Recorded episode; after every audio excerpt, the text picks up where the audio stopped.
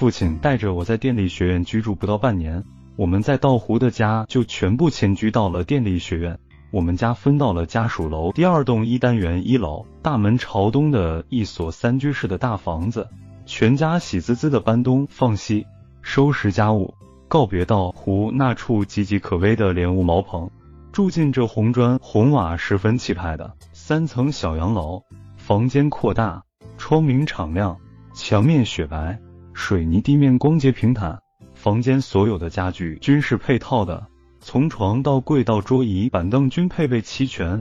我们从道湖仅仅只带了一只老式大衣柜，其余家什坛坛罐罐，父亲都让母亲送给了左邻右舍。在道湖，我们姐弟的衣著都是补丁摞补丁，且姐姐穿不下了就给妹妹穿，甚至是给弟弟穿。父亲又是刚调到新单位，他和母亲商量说：“新华，我看其他方面省省。”也要给这几个闺女每人连一身新衣，何况也要过年了，我不能让人看着我家的女子穿着太寒酸。母亲点点头同意了，所以姐姐们都添置了一身新衣裳进南城。我们男孩子也就算了，而且男孩子穿衣费得很，母亲几乎是夜夜在灯下为我们搓洗缝补衣裳，但母亲还是把我和两个弟弟的衣裤缝补的熠熠帖帖、干干净净的。穿出去一点也不显寒酸。本来这次分房子，父亲是可以分到二楼的。二楼不仅比一楼要干燥许多，而且还是油漆木板地，但房租却要比一楼贵上一些。父母亲从家里的经济境况出发，他们一商量也就选了一楼。当然，我们家这次能分到三居室，也是因一楼在山坡下，太过潮湿，许多教职员工弃选一楼。只是。到春末夏初之际，回南天气一来，我家居住的一楼经常会水漫全屋，斜飘如船；而黄梅雨时节呢，柜中的衣被常常是潮湿湿的，穿盖起来极不舒服。父亲的工资不高，而且在对核实中时，因学生被砖窑瓦斯毒气熏死的事，父亲被降了一级工资，所以我们家一搬到电力学院。父亲就帮助母亲打申请要求工作。好在电力学院刚成立不久，很多部门都需要人手。院人事部门考虑母亲生育了七个儿女，带孩子应该有经验，于是就把母亲安排在托儿所照看婴幼儿。这样，父亲和母亲的工资加在一块，算是勉强能维持一家九口的生活吧。五十年代末期，物价不高，物资相对也充裕。我们家的生活向来就只要能吃饱，也不讲究要多好。加之母亲又节俭会计划，而且对我们子女生活方面的教育和引导向来严格，诸如吃饭菜挑剔、上桌争抢等方面，我们家是从没有过的现象。而且就连端碗拿筷也是有严格要求的，比方碗要端在手中，不能搁在桌子上扒饭，筷子不能在菜碗中翻动等。我三姐拿筷子时，小拇指总是翘起，为此她没少挨父亲用筷子敲手，或用筷子打她的手心。我们家虽是九口的大家庭，但平时里我们姐弟不争吵，吃饭很安静，一家人日子过得平顺安康，这令电力学院许多教职工家属很是羡慕。常有邻舍对父母亲说：“齐大夫、齐师母，你们是怎样把儿女教的这样和顺乖巧？”一大家子安静的很，从未听到他们姐妹兄弟争吵打闹。我们家的儿女整天争吵打闹，管也管不住呀。我们全家搬到电力学院时，正值隆冬腊月，那年长沙南城出奇的寒冷。电力学院正加紧在山山岭岭之中大兴土木，到处推山掘岭，草木枯萎，分种裸露，棺板散乱，剩尸骨的坛子散落在四处。凛冽的北风像刀子般从铅灰色的天幕一阵紧似一阵刮来，发出凌厉的萧瑟。还没放寒假，大姐和二姐因小学差一期要毕业，父亲就把他们寄在道户一户人家。三姐和四姐便转学到新开铺小学读书。新开铺离电力学院大约三里来路，我便带着两个弟弟整日在建筑工地附近玩耍。尽管我们冻得脸蛋紫红。还流着清鼻涕，但我们似乎并不怕冷。我们站在远处看着推土机翻起泥浪，看着挖掘机吊起一口口棺材，看着有人把一处处坟冢里的尸骨捡进坛子里，我们感到很好玩，笑看指点着。下午，两个姐姐放学回家，恐吓着把我们三兄弟拖进屋，并告诉我们不要看掘坟，会撞上煞气的，夜里做梦会梦见鬼的。而且姐姐们还讲鬼的故事给我们听，吓得我们就再也不敢去工地边玩了。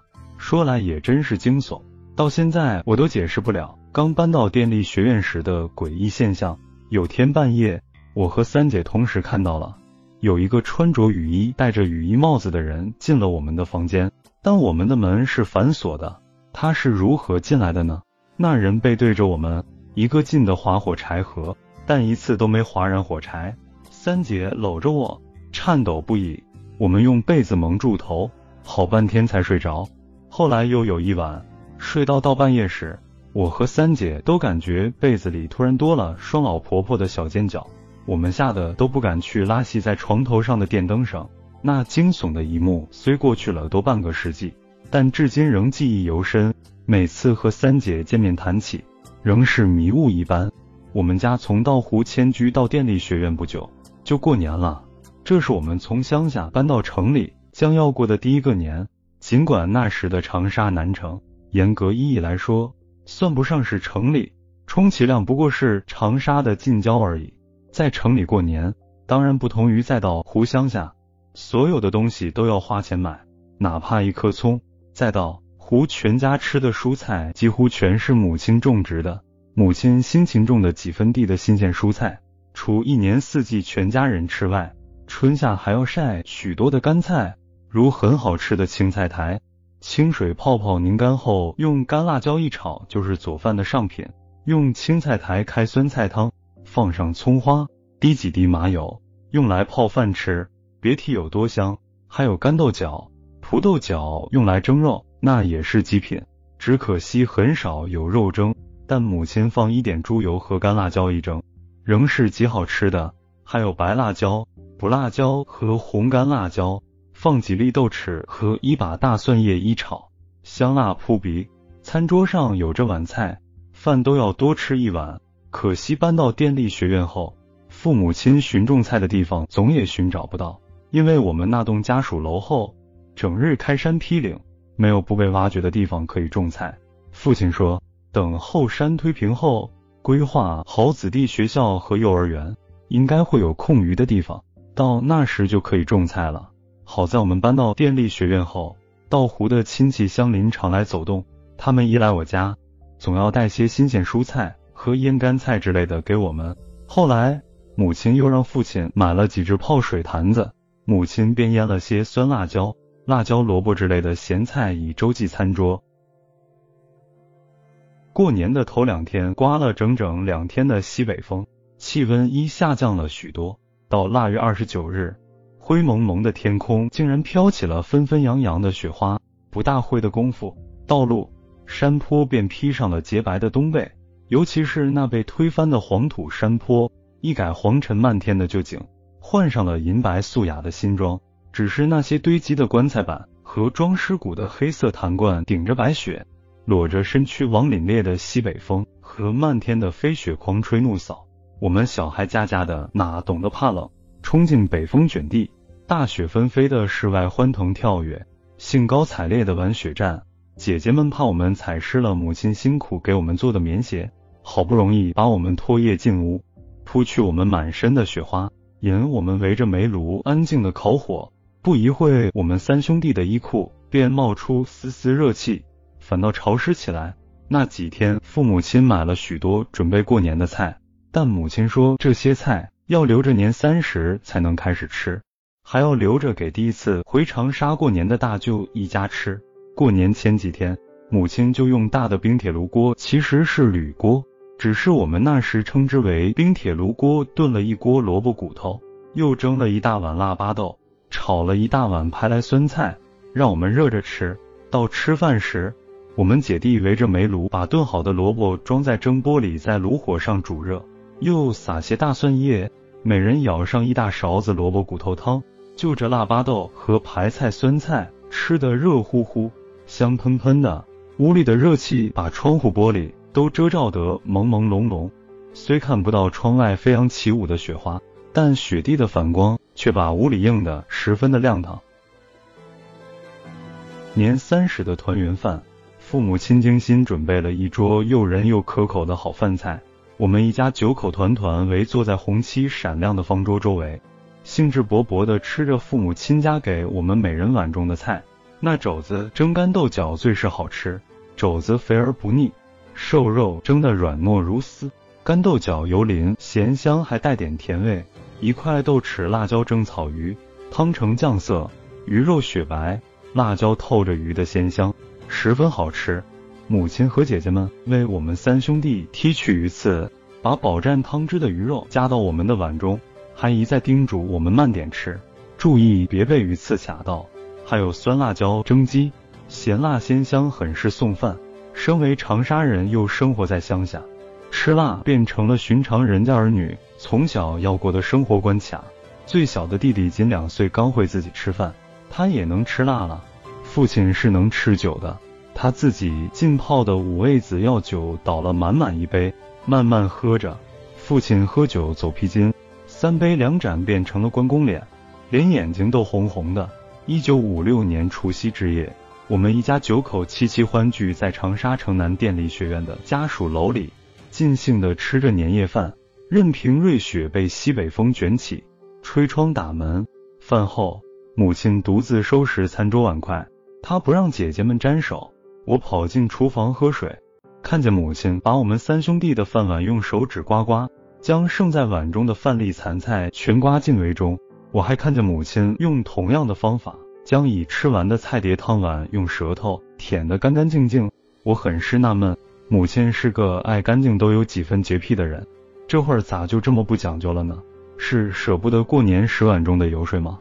不出几年后，当我们生活在苦难的豫东老家，被饥饿煎熬的那些日子，舔饭碗菜碟，用手捻起掉落的杂面馍渣，变成了吃饭的习惯。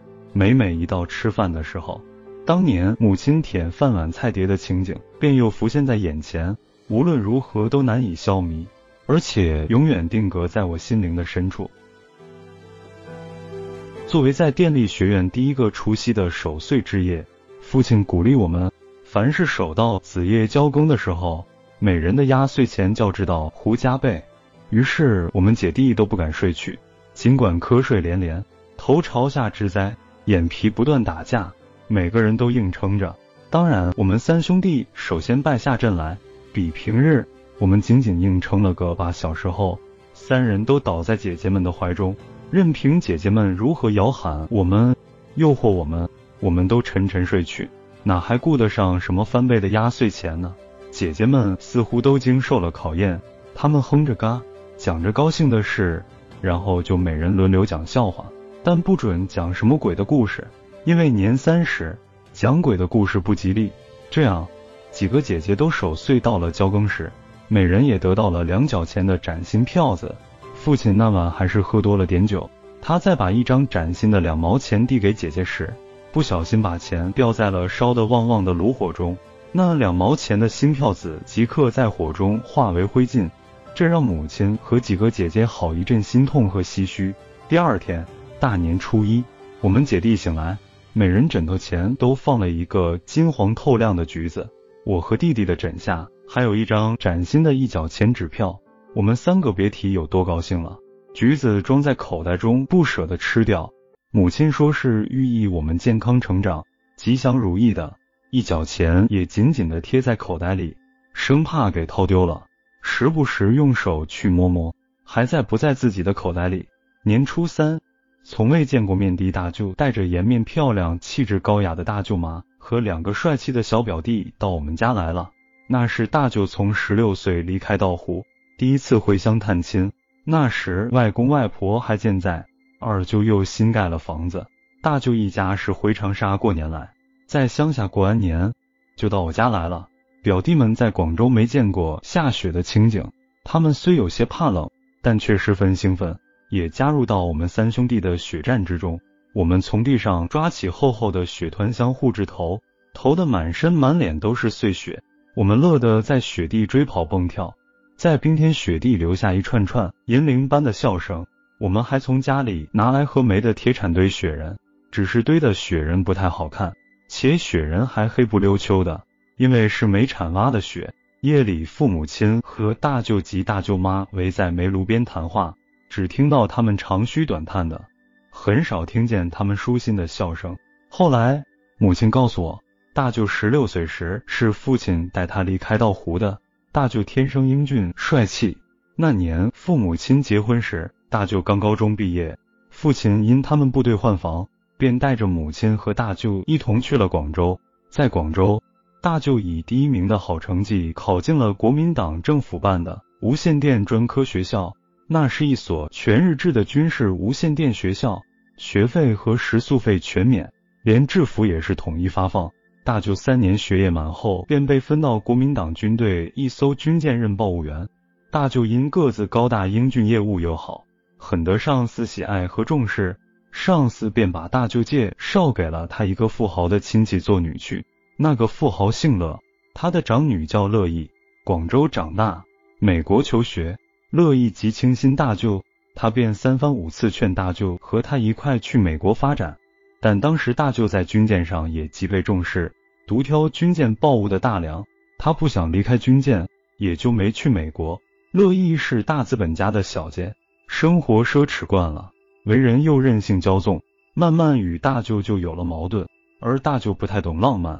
为人严谨又务实，他有点看不惯乐意的一些生活做派，这样乐意就赌气去了美国。当时大舅他们舰上的无线话务班租住的是广州生产销售扣子的一个邓姓老板家的楼房，老板的女儿一下子就看中了英俊帅气的大舅，非大舅不嫁。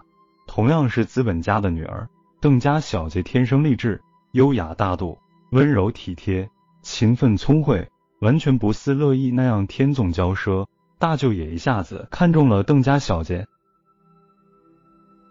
这桩天赐良缘是美好的，然而却给大舅带来了多舛的运数。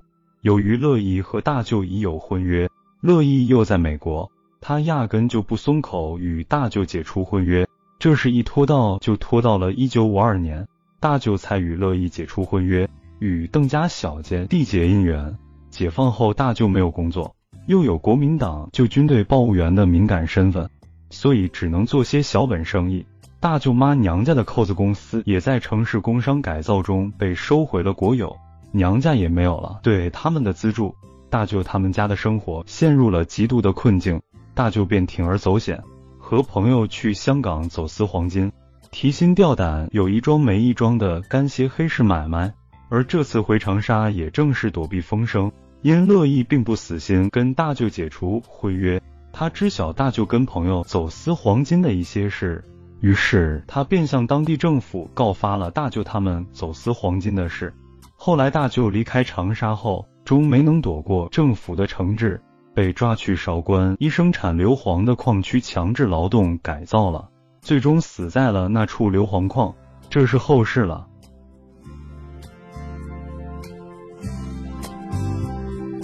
祁红，南城旧事二，分享完了。